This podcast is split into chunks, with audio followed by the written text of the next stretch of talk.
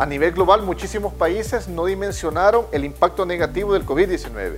Ejemplo de ello, el Reino Unido, con su primer ministro Boris Johnson, que al inicio de la pandemia en su país, cuando ya la aceleración comunitaria estaba bastante avanzada, las medidas que tomaron para contener el virus fueron bastante laxas. Él mismo lo admitió. Inclusive ellos trataron de hacer una inmunización de las personas, lo cual no le dio resultado. Estamos hablando de eh, Reino Unido, que es la tercera economía de Europa, la quinta economía mundial, y está en una crisis sin precedentes. Es más, el, primer ministro Boris Johnson tuvo la enfermedad COVID-19, estuvo en cuidados intensivos y hasta que no se dio esta eventualidad, aleccionadora para él, ha tomado medidas más drásticas, eh, las cuales tienen que ver con el confinamiento, la restricción de la movilidad social, cierre de negocios, etc.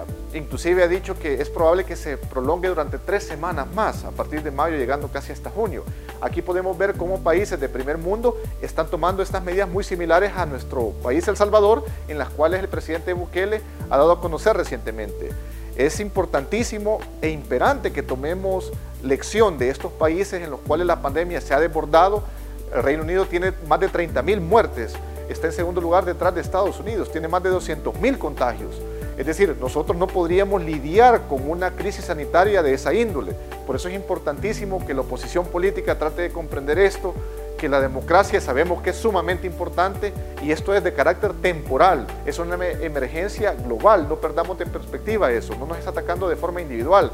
Inclusive la CEPAL ya mencionó algo importante de cómo la geopolítica regional va a ser fundamental y determinante para que podamos salir avantes económicamente cada país de la región.